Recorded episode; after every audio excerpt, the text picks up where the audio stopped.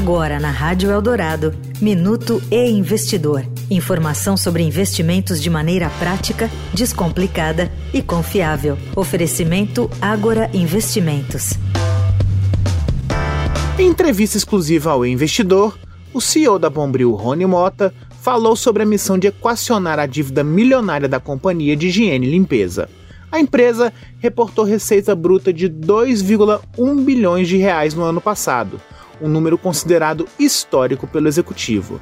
Mas para conseguir manter a operação, a Bombril precisou recorrer a uma transmissão de direitos creditórios no valor de 300 milhões de reais, o que gerou comentários de que um pedido de recuperação judicial seria iminente. No entanto, a empresa emitiu fato relevante negando que recorreria ao expediente. Para a Mota, é preciso reposicionar a marca e seus produtos no ambiente em que os jovens estão, as redes sociais. Ele também ressaltou o desejo de retomar o patamar de resultados e visibilidade das décadas de 1980 e 1990, auge da companhia.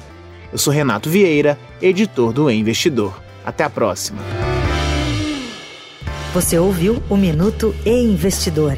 Informação confiável para investir bem. Oferecimento Agora Investimentos.